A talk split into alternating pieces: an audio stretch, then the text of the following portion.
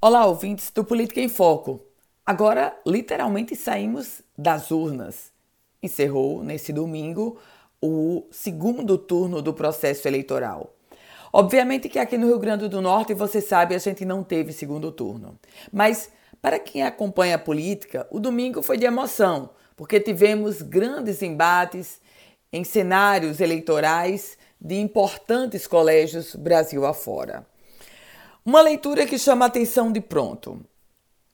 O PT, o Partido dos Trabalhadores, não fez nenhum prefeito de capital. Isso chama atenção porque mostra que o PT saiu menor das urnas. Ser ou ter um prefeito em uma das capitais brasileiras é claro que traz uma expressão muito grande. E o Partido dos Trabalhadores, que já chegou a ter grandes prefeituras, já chegou a ter presidente da República, hoje não tem presidente e não tem prefeito de capital. Isso só torna o desafio do PT para daqui a dois anos ainda maior.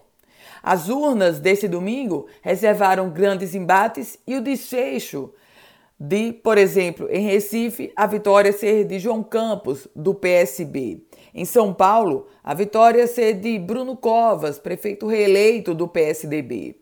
Já no Rio de Janeiro, um verdadeiro passeio de Eduardo Paes, do Democratas. Nesse contexto, meus caros ouvintes, o Brasil, o eleitor, sai das urnas com o cenário de 2021, quando começarão esses novos mandatos. Pronto? E já na expectativa do que virá em 2022, a partir desse xadrez que está montado com o resultado do 2020. Eu volto com outras informações aqui no Política em Foco com Ana Ruth Dantas.